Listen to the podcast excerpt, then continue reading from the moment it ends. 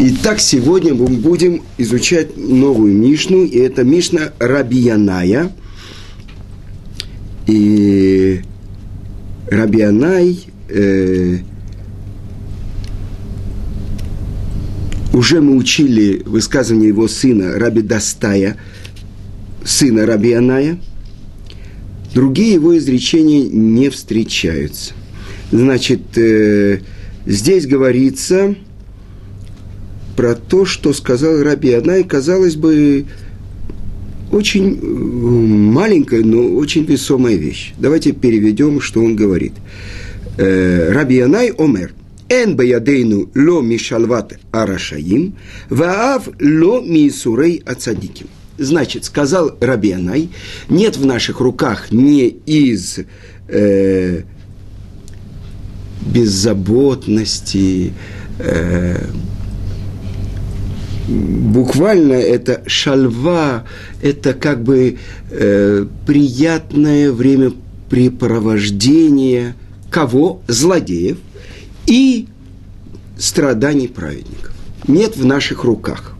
Что значит нет?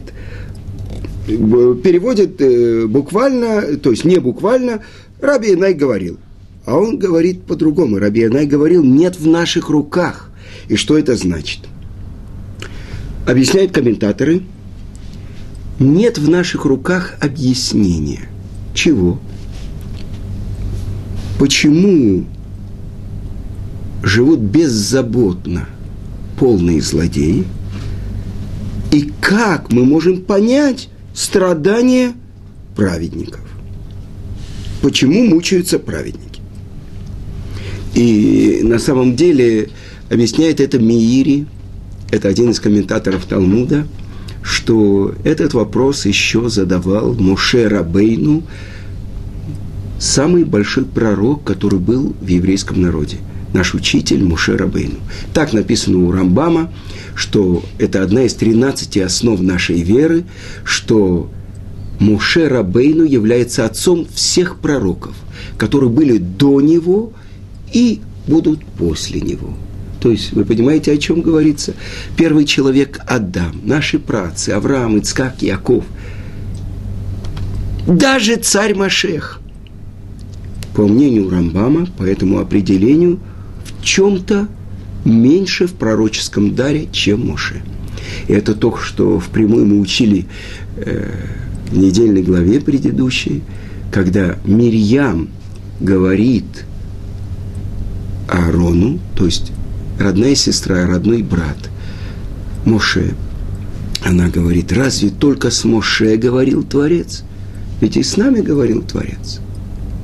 И, казалось бы, я вам расскажу, это смешная история, потому что когда в Москве у меня родилась дочка, и я хотел ее назвать в честь двух бабушек, э, я посмотрел по еврейской энциклопедии, какие имена – Значит, одну бабушку звали Малка, другое, другую Ципора. И что я посмотрел? Что написано в этой еврейской энциклопедии, то, что я уже уч- читал по-русски в Библии. Что из-за чего получает проказу Мирьям? Из-за того, что она плохо говорила про жену Моше, Ципору. И эту женщину, чернавку, которую ты взял, негритянку, которую ты взял. То есть, что ты взял, какую ты взял так я вот был такой умный в Москве, я подумал, я сделаю мир между двумя э, теми, кто упоминается в Торе. Я назвал свою дочку Мириам-Ципора. Потому что там у них конфликт, а я сделаю мир. И только когда в 1978 году в Москве я попал на первые уроки, подпольные уроки Торы, где выпускник Мехмата объяснял, переводил на русский язык то, что написано в Раше. И Раша приводит то, что говорят наши мудрецы, из-за чего получает наказание Мирьям, из-за того, что она заступилась за Ципору, жену Муше. Потому что когда Муше обращается к Творцу и говорит, что разве я вынашивал этот народ, что я должен его носить на руках, я не могу больше вынести один. И тогда Творец ему говорит, выбери семей, 70 старейшин из э, старейшин Израиля, и особенно там идет выбор, от каждого колена выбираются по шесть человек, и тогда получается 72, и Муше делает гораль, жребий, бросает 70 записочек, на которых написано «закен», «старейшина», да, и две пустые, но два человека не пришли, чтобы тянуть этот жребий, только пришло 70. И кто же эти два человека? Мельда, Мейдат и Ильдат которые были цельными праведниками. И, несомненно, они должны были сидеть среди 70 мудрецов, но они по скромности своей не пришли. И вот, значит, выбирается 70 старейшин, но сказано, что Творец взял от духа, который был на Моше, и опустил на этих 70, которые собрались у переносного храма, но двое, которые не пришли, но были достойны, они получили пророческий дар такой, который не прекращался. У других это зависимо, было зависимо от Моше, и поэтому это только было в этот час. И вот что они говорят. Моше мед в Иешуа миви. Они говорят пророчество. Моше умрет, а Иешуа, а Иешуа бен ведет страну. Но когда они пророчествуют, говорит Мирием – обращаясь к жене Муше, Ципоре, как счастливы их жены, их мужья стали пророками. И отвечает ей Ципора, тогда эти мужья, пророки, оставят своих жен. И тогда поняла Мириам, что Муше оставил свою жену Ципору. И тогда, защищая ее, она обращается к Аарону и говорит, что разве с нами тоже не говорил Творец? Почему же Муше оставил свою жену? а мы продолжаем вести себя как э, семьи, как положено. И объясняет это Талмуд. Что думала Мирьям? Что Моше хотел внутри себя посвятить себя так Творцу, что Творец в ответ на его просьбу ему повелел оставить семью.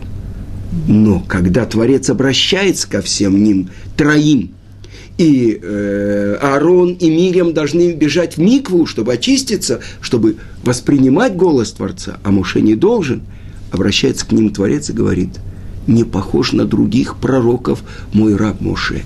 Устами в уста я говорю с ним. То есть, это Творец повелел Моше. Все отправляются в свои шатры, а ты остаешься со мной здесь. Это выделенность Моше. И так мы понимаем, что Моше самый большой пророк. И это вопрос, который написан. Творец, покажи мне твои пути.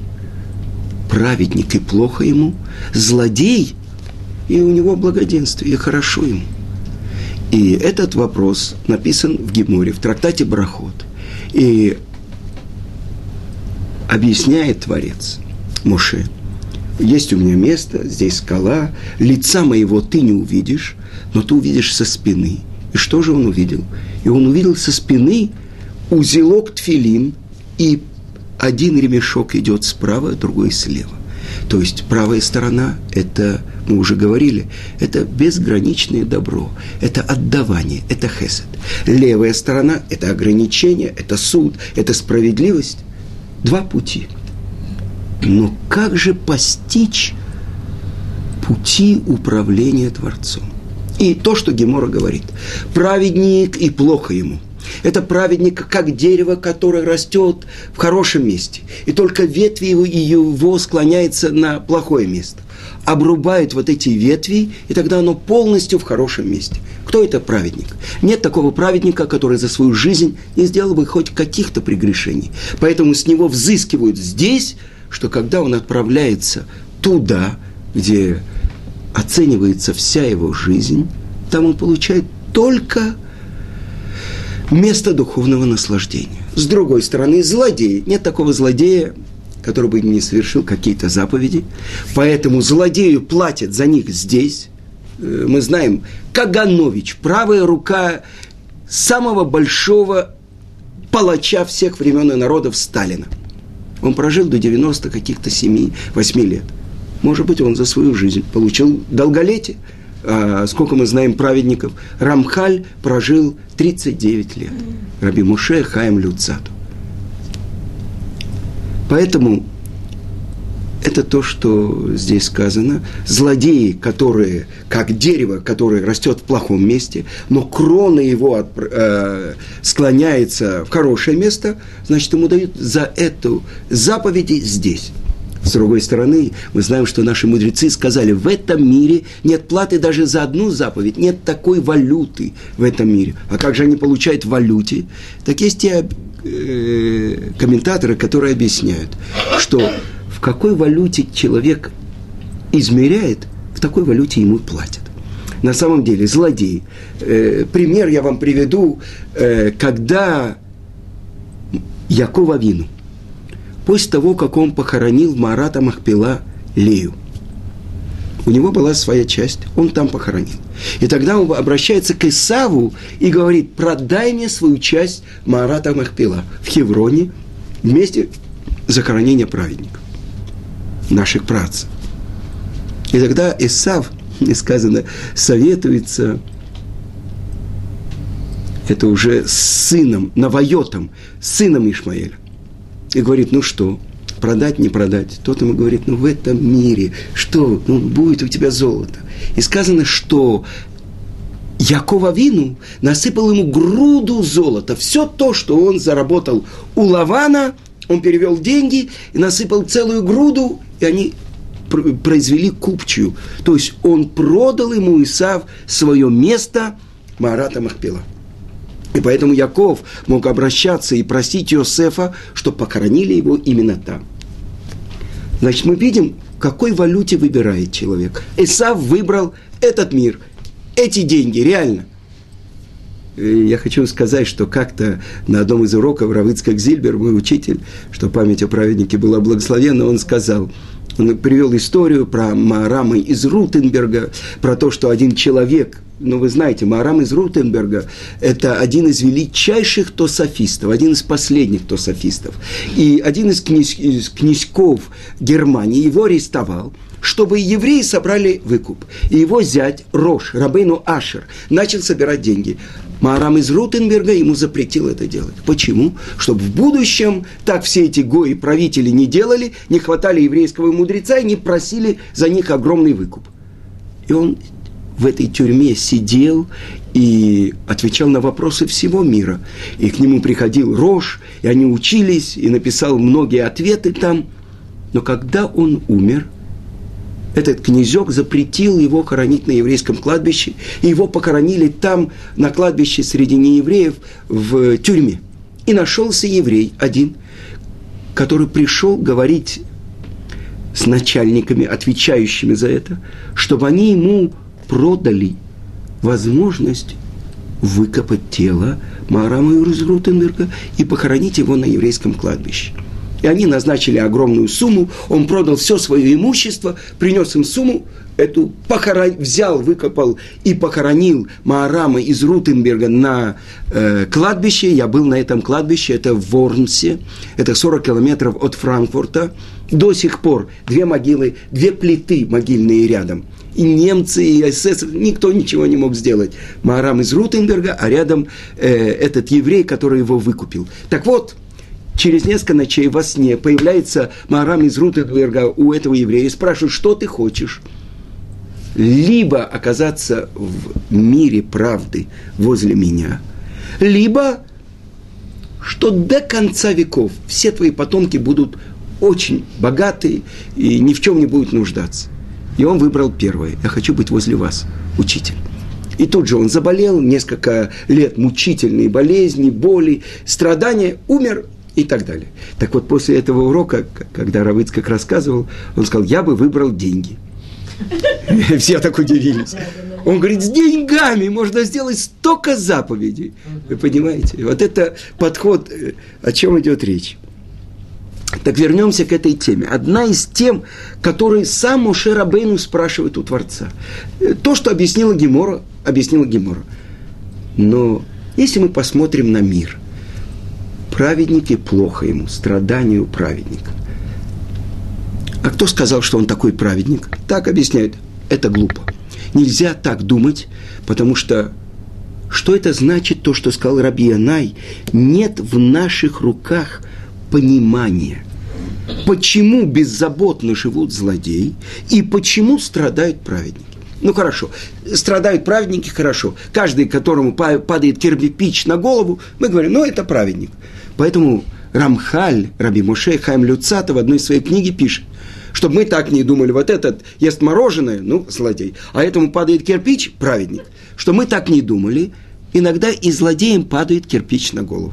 Это, чтобы мы знали, а что же на самом деле, и как это можно понять? Ведь на самом деле, как так? Почему злодей получает благоденствие? Но ведь это как бы несправедливость. Это все люди спрашивают, ну что такое? Прежде всего, мы должны понять, что это вещи выше нашего понимания. Но общие правила какие-то мы можем знать. И это объясняет Рамхаль во многих своих книгах, что конкретно почему у одного человека так, а у другого так, мы не можем знать. Но общие правила в этом есть. Так сейчас, то, что говорит Раби Анай, что не в наших руках понимания. Прежде всего, давайте ясно объясним. Почему? Потому что, например, даже если злодей сделает одну заповедь, вся его жизнь как бы в другую сторону. Вот он сделал какую-то одну заповедь. Может быть, для него эта заповедь весит гораздо больше, чем все заповеди, которые делал праведник. Для него, для него. Да, да, да, для него. Мы, и объясняет это Рамбам. Что такое? Так как мы не знаем плату за заповедь, мы не можем это определить. Поэтому не в наших руках понять, ну как, этот кирпич, а, праведник, этот мороженое, о, злодей. Это не в наших руках. Больше того, мы это часто видим полностью наоборот. И что такое праведник и что такое злодей? Ну как, праведник тот, кто исполняет волю Творца. Цадик. Цедек, справедливость, исполняет полностью то, ради чего он пришел в мир, то, что он назначен. Раша, что такое ра, зло? Это объясняется в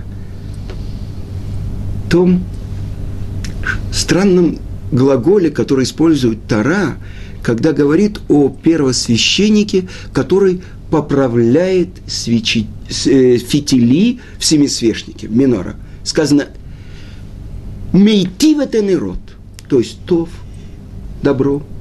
Какое отношение добро имеет к тому, что он поправляет фитили? И это то, что я слышала от Гаона Рамыши Шапира. Он объясняет так, что на самом деле, смотрите, из чего состоит масляный светильник? Масло, фитиль и огонь. Так что, когда масло хорошо поднимается по фитилю, значит ясный и хороший огонь. То, что выполняет полностью свое назначение, это называется тов. А что же такое ра? И приводится в нескольких местах стена шатающаяся, лестница шатающаяся, котель рауа, сулам рауа, ра. Что это значит? разрушение, не, приводящее к цели. И сейчас человек сделал одно, в следующую секунду другое.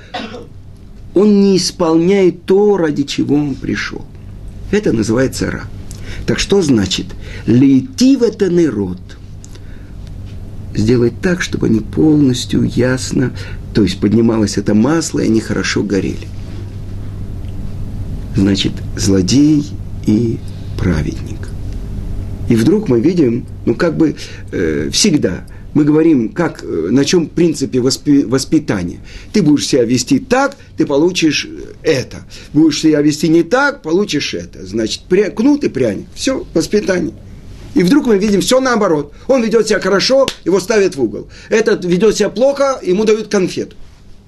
Это то, что на уровне детей мы понимаем, что такое справедливость наш мудрец нашей Мишны, Раби Анай, учит нас. Это не в наших руках. Это знает только Творец. Ну, например, есть э, книга которая входит в Танах, книга Иова. Страдания Иова. Был праведный человек в земле Уц, и сказано, что эта книга, так же, как и Пятикнижие, записана Моше Рабейну.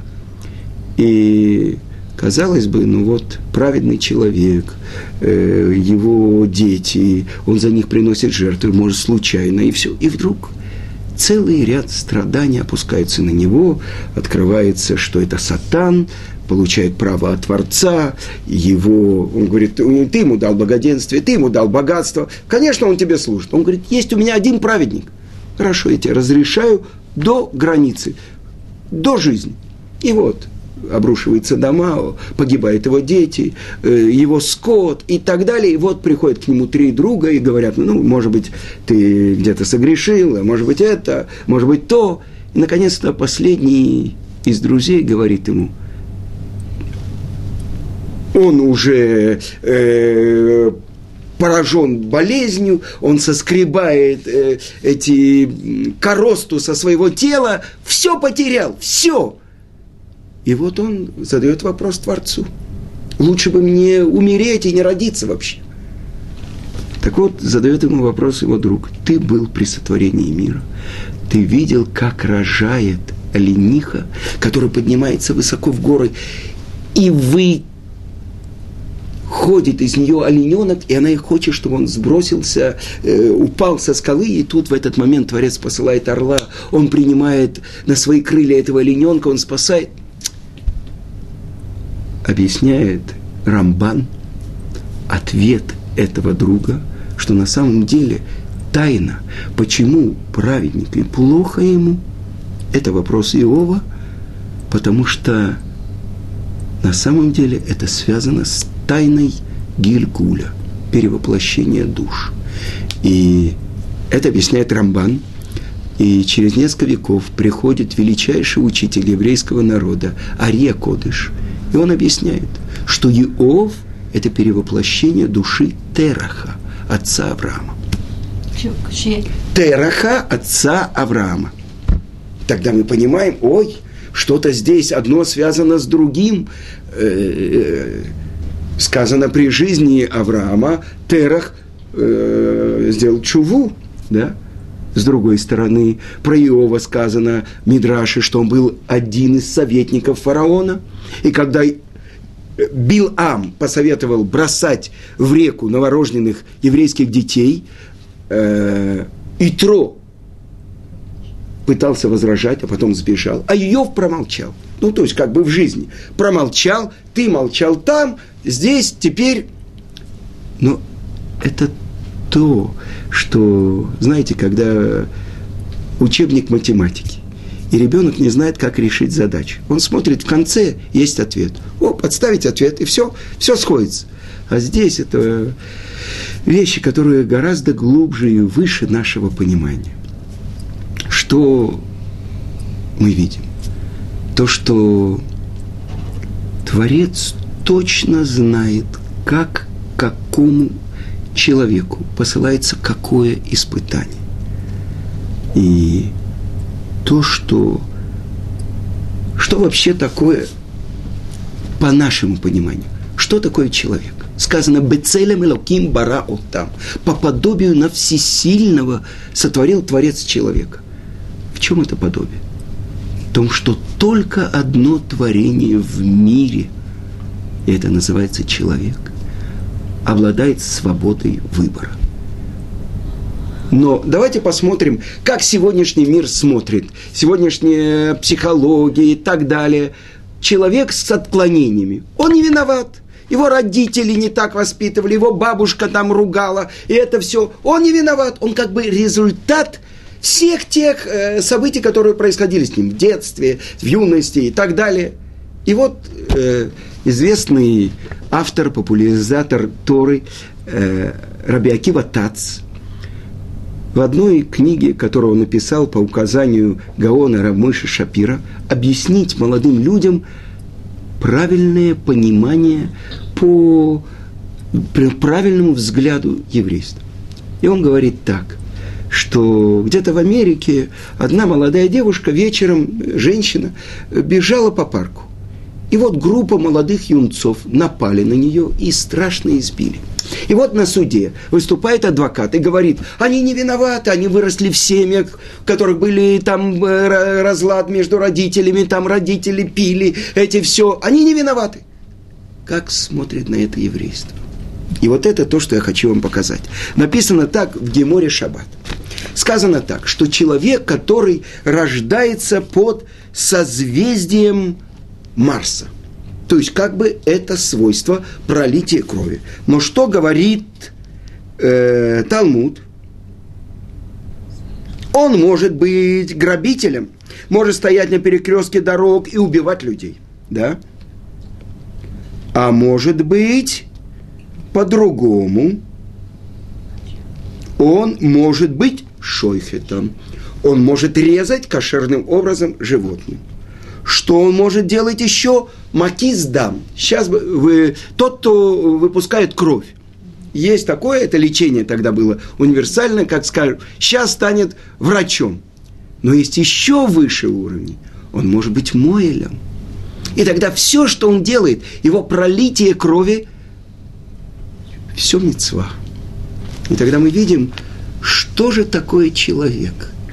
Главное определение человека – это желающий. Так говорит Талмуд. А мавэ – это человек, желающий. Что ты хочешь? У тебя есть набор таких свойств, характера даже. Теперь, что ты с этим делаешь? Вот здесь определяется. Ты будешь праведником и злодеем. Или злодеем. Потому что это единственное то, что в руках человека – и вот этот выбор, который перед человеком. И тогда, когда пророк Шмуиль увидел, когда вошел сын Ишая Давид, он сказал, он адмони, то есть он под созвездием Марса родился, он будет проливать кровь. А Творец сказал, он будет проливать кровь моих врагов. Это он. Пришел мой помазанник, а ты сидишь, встань перед ним. И это то, что мы видим. Не может человек сказать, ну что, я не виноват, во мне такие свойства, такие качества характера. Это тебе задано как задание на жизнь. А теперь что ты с этим сделал? Ты можешь быть убийцей, ты можешь быть тем, кто делает, вводит человека в брит, в союз нашего праца Авраама Вина. Вы понимаете поле и выбор человека? И вот от этих выборов зависит то, как человек переходит со ступеньки на ступень. Известная Гемора сказано в трактате Сукот, что когда приходят в будущий мир праведники, они плачут. Когда приходят в мир, будущий мир злодеи, они плачут. Почему? Одни видят свое дурное начало, как огромную гору, праведники. И это мы преодолели, мы поднялись на Эльбрус, на вершину. Как это может быть? Плачут. Злодеи говорят, ой, вот это вот паутинка, вот это мы не смогли преодолеть, плачут. И задают вопрос, ну как же так? Э, плачут э, одни по одну сторону, другие по другому. В чем? И объясняет это Раби из Бриска. Нет, это об одном и том же. Потому что когда вначале приходит Ецарара, дурное начало к человеку, как паутинка. Если он собирает свои силы и преодолевает, в следующий раз это уже ниточка, в следующий раз это уже веревочка, в следующий раз это уже корабельный канат, в следующий раз это уже железный трос. Если человек даже паутинку не сдул, Тогда зачем укрепляться? Каждый раз паутинка появляется перед ним. И каждый раз он спотыкается и падает. И поэтому сказано нашими мудрецами, семь раз упадет праведник и поднимется. Нет праведника, который не спотыкается и не падает. Но после того, как он падает, он поднимается. А злодей лежит в луже. Он говорит, что мне вообще уже? Я уже это все... И может захлебнуться в той же самой луже. И тогда мы видим – что на самом деле человек. Кто это?